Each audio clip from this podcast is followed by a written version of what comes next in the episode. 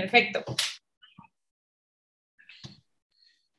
Eh, buenos días, buenas tardes, dependiendo de dónde nos encontremos y cuándo lo estén escuchando. Esto es el Asma, el, el Asma Lat, el podcast de El Asma Lat.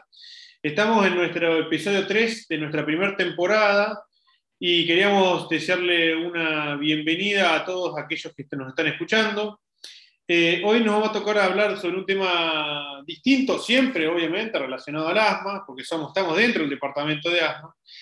Así que eh, la idea es tocar un tema distinto que posiblemente para, para la gran mayoría de los, eh, de los que hacemos asma bronquial en adultos, esto es un mundo totalmente, aunque si bien similar, un poco distinto. Y bueno, hoy vamos a hablar con una neumóloga pediatra, eh, que es Carmen Cano, que trabaja en el Instituto Nacional de Enfermedades Respiratorias de la Ciudad de México. Y quería darte la bienvenida, Carmen. Muchas gracias por estar con nosotros en este podcast. Al contrario, Nacho, muchas gracias por la invitación.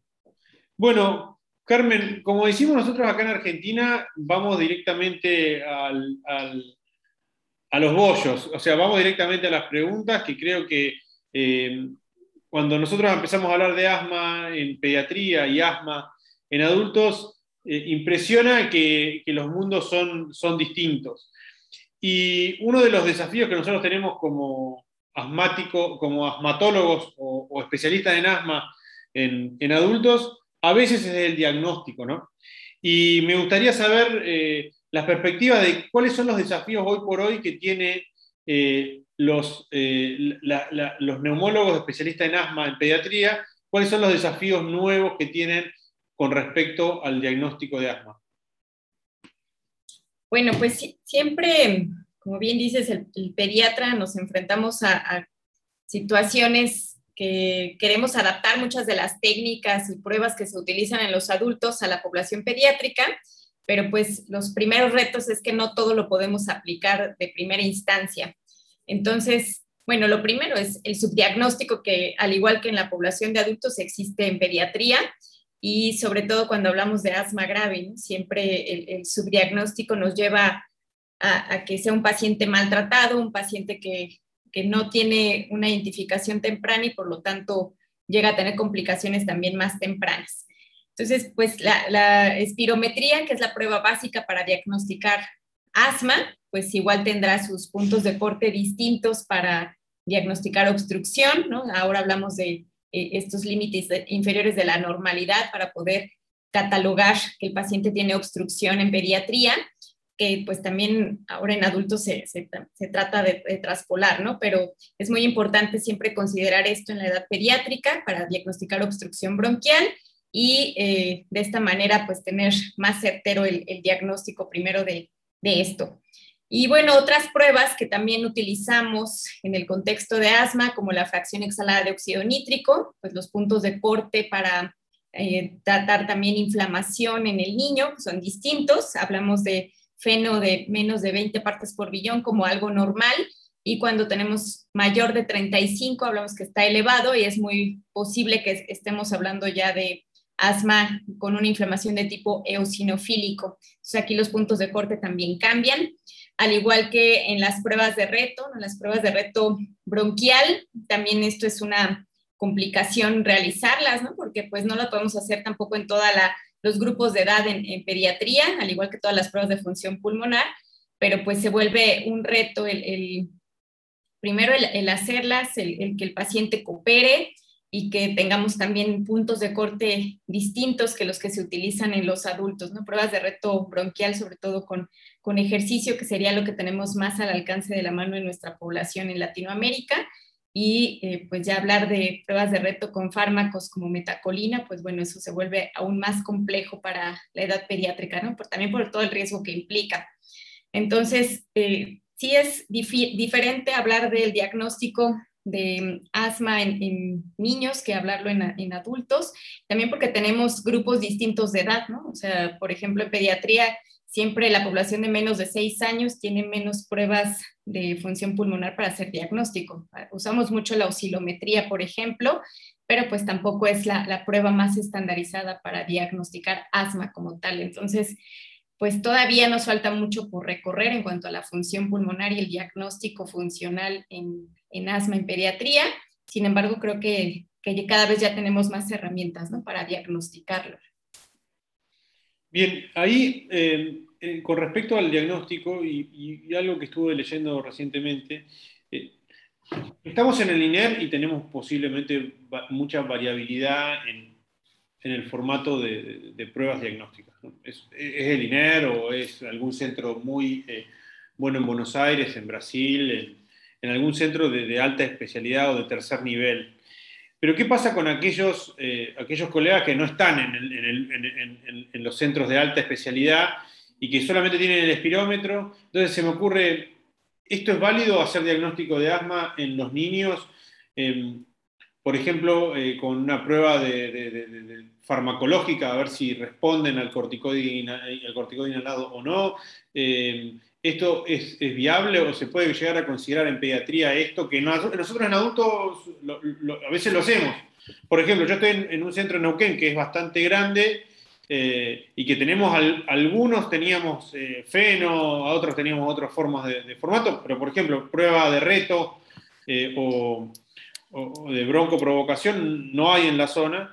Entonces, bueno, hacemos a veces pruebas terapéuticas o ver la variabilidad del pico flujo. ¿Esto en pediatría es, posible hacerlo o es algo que no se considera tanto? No, sí, claro que eso también lo hacemos. De hecho, por ejemplo, en la población de menos de, seis años es en donde más lo realizamos, sobre todo porque no tenemos el acceso tan fácil a hacer estas pruebas de función pulmonar en los, en los niños. Entonces, sí utilizamos mucho la prueba terapéutica, dar el, el esteroide inhalado durante tres meses y valorar tanto la mejoría en los síntomas, la reducción de exacerbaciones y pues si podemos utilizar el, flujo expiratorio pico con el flujómetro, también es algo pues recomendable, ¿no? Para ver esta variabilidad diaria que tienen los pacientes. En lo posible, pues sí lo realizamos. Y en los muy pequeños también eh, nos basamos mucho en la clínica y en algunos parámetros objetivos para crear un índice predictor de asma, que así lo, lo conocemos y que han habido varias modificaciones de este índice pero bueno, este índice predictor de asma, la verdad es que es muy sencillo de realizar y es para pacientes que han tenido tres eventos de sibilancias o más en el último año. Y de ahí pues vemos si tiene antecedentes familiares de asma, eh, en este caso de los padres, ahí es un criterio que se considera mayor. Si el niño tiene diagnósticos de otras enfermedades alérgicas como dermatitis o rinitis alérgica, también son considerados criterios mayores. Y los menores son que tengan sibilancias asociadas a, a, otra, infecciones eh, respiratorias, virales sobre todo, o que tengan eosinófilos en sangre periférica de 3% más. Entonces, si tienen eh, dos criterios mayores o un criterio mayor y dos menores, es un paciente que tiene eh, posibilidades de tener asma con un índice, valor predictivo positivo del 67%. Entonces, pues de ahí parte algo clínico combinado con algunos datos pues fáciles, ¿no? Como la, biometría hemática, que tenemos todos acceso a ella, y pues de esta manera ya podemos ir como encaminando el diagnóstico posible de, asma. Bien, eh, buenísimo. A ver, creo que aunque nosotros consideramos que, la pediatría eh, a veces es un mundo distinto, no, no, pareciese que no fuese tan, tan distinto. ¿Ustedes consideran asmáticos a los menores de 5 años o todavía sigue estando ese punto de corte de, los, eh, ¿cómo le dicen acá en Argentina? Eh, los bronquíticos recurrentes o broncoespasmos recurrentes, eh, o, el punto de corte ha cambiado en la edad? Pues en los pequeños de menos de 5 años sabemos que pueden tener sibilancias, por muchas causas, ¿no? Sobre todo asociadas a infecciones respiratorias virales como por virus incital respiratorio, rinovirus. Es algo que vemos frecuentemente en pediatría y siempre eh, vemos algunos niños que van a tener sibilancias solamente los tres primeros años de vida, los seis primeros años de vida y después ya desaparecen, que pues son los que a veces, pues mal, mal dicho, dicen que se curó del asma, ¿no? Pero pues en realidad no era asma, era simplemente que tuvieron hiperactividad bronquial asociada a otra eh, circunstancia.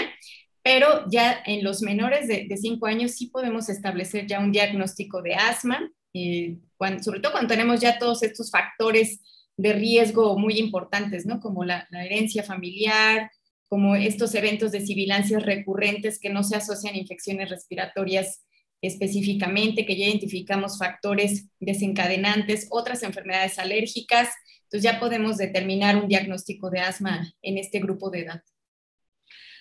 Bien, o sea, estás hablando muchas cosas de características clínicas y las características clínicas, viste que nosotros le ponemos el famoso nombre, eh, el fenotipo. Entonces, eh, entonces, a ver, asma grave, fenotipos, ¿hay alguna diferencia en pediatría que en adultos? ¿Y el tratamiento es distinto? Nosotros tuvimos la experiencia esta de, trabajar en, en, la guía de asma grave que fue fantástica, que me pareció súper interesante y que te, pone atrás de la cocina de, cómo, de cómo hacer unas guías. ¿no?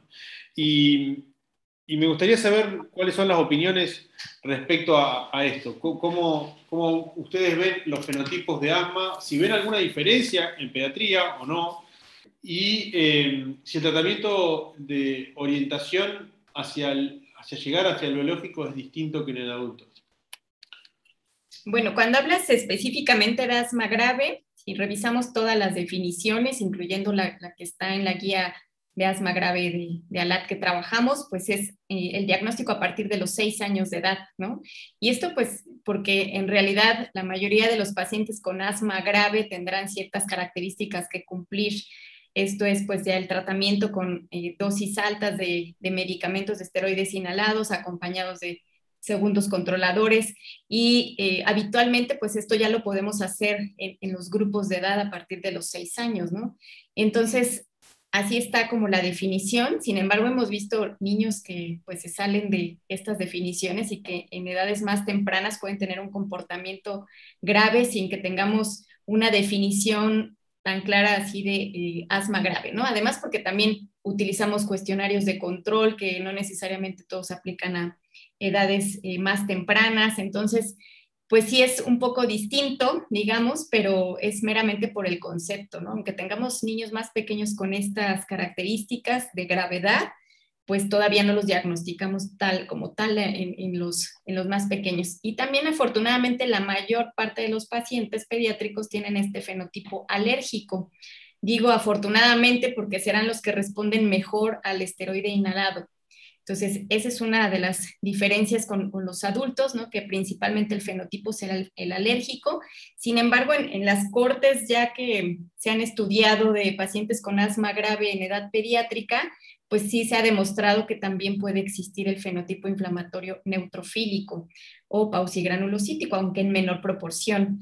Pero lo principal siempre será la alergia en el paciente pediátrico y por eso es que tienen una mejor respuesta al esteroide inhalado de base y pocos evolucionarán a, este concepto ya claro de asma grave. ¿Y el tratamiento cómo lo, orientan? Igual que el adulto, o sea, a dosis alta de corticoides, una vez y doble controlador o triple controlador, y, y, recién ahí se plantea de iniciar con un biológico, ¿no es cierto? Sí, ya actualmente el, tratamiento es igual, o sea, el, escalonamiento va igual, esteroide inhalado a dosis altas con segundo controlador inicial LAVA. Eh, también se propone esta estrategia MART, ¿no? Para este grupo de pacientes y agregar el LAMA a partir de los seis años de edad, ya es, está claro que podemos agregarlo desde ese grupo de edad. Y eh, una vez que tienes esos, esa triple terapia, pues los pacientes con asma, si no se controlan a pesar de este tratamiento, pues sí requerirán un tratamiento biológico. En el caso de los niños, como te menciono, la mayoría tendrán este fenotipo alérgico y también eh, será de predominio sinofílico, entonces responden muy bien a la terapia anti-IgE y también a terapia antiinterleucina 5. Hasta el momento, pues el que más lleva estudios y que ya conocemos más en el tiempo, pues es el, omalizumab, la terapia antiinmunoglobulina E. Eh, sin embargo, pues ya también se han agregado recientemente estudios eh, y autorización para el uso de medicamentos antiinterleucina 5, el mepolizumab, por ejemplo, ya en muchos de nuestros países está autorizado a partir de los seis años de edad y es el que eh, empezó dentro de ese grupo de, terapia a ser como el, más empleado en la población infantil. Y ya eh, a partir de los 12 años, pues tenemos otras opciones como el benralizumab, ¿no? también anti-interleucina 5, pero que va contra el receptor de la interleucina, o bien la terapia anti-interleucina 4-13, que es el dupilumab, también a partir de los 12 años de edad.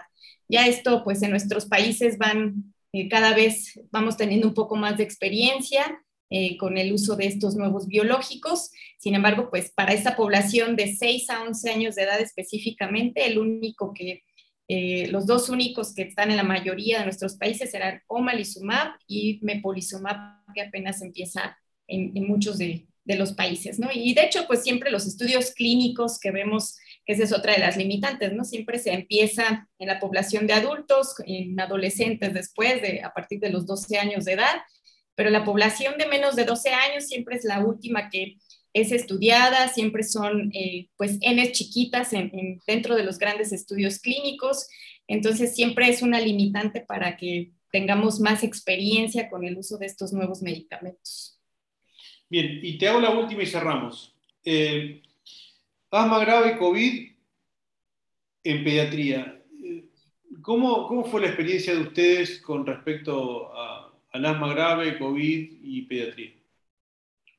Pues en general, el asma eh, y COVID sí fue de las comorbilidades que más se vieron en pediatría, ¿no? de los pacientes que se hospitalizaban eso lo vemos en, reportes de, todo el mundo, ¿no? En, Estados Unidos, también en nuestro país, en México, también eh, parte de las comorbilidades respiratorias de los pacientes hospitalizados fueron el asma.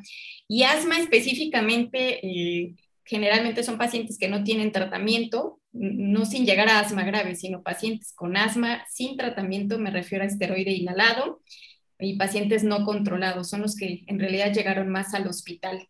Y pacientes con asma grave, al menos aquí en, el centro en donde estoy, en el INER, pues bueno, tenemos adolescentes con terapia biológica y pues ninguna, ninguno de estos pacientes presentó alguna eh, situación de, infección por COVID, ¿no? Que, pero en el mundo, pues en realidad eso también está reportado, ¿no? Que son eh, pocos los casos en realidad de, cuando tienen tratamiento pero sí pacientes que no tienen tratamiento son los que van a llegar al hospital y que pueden tener complicaciones por COVID. Bien.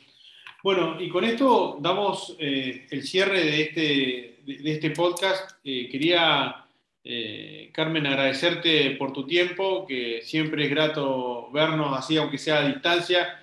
Espero que los congresos empiecen a volver a ser presenciales, así podemos disfrutar reuniones en eh, de forma presencial. Eh, quería agradecerte, gracias por tu tiempo, eh, gracias por, nuevamente por el tiempo que, te dedicas y bueno, es, eso básicamente. Al contrario, muchas gracias y es un gusto siempre colaborar con, con ALAT. Muchísimas gracias y con esto damos el cierre. Yo soy Ignacio Saber, soy subdirector del Departamento de Asma y nos vemos en la próxima entrega de los podcasts de Asma Alat. Muchas gracias y que tengan un buen día.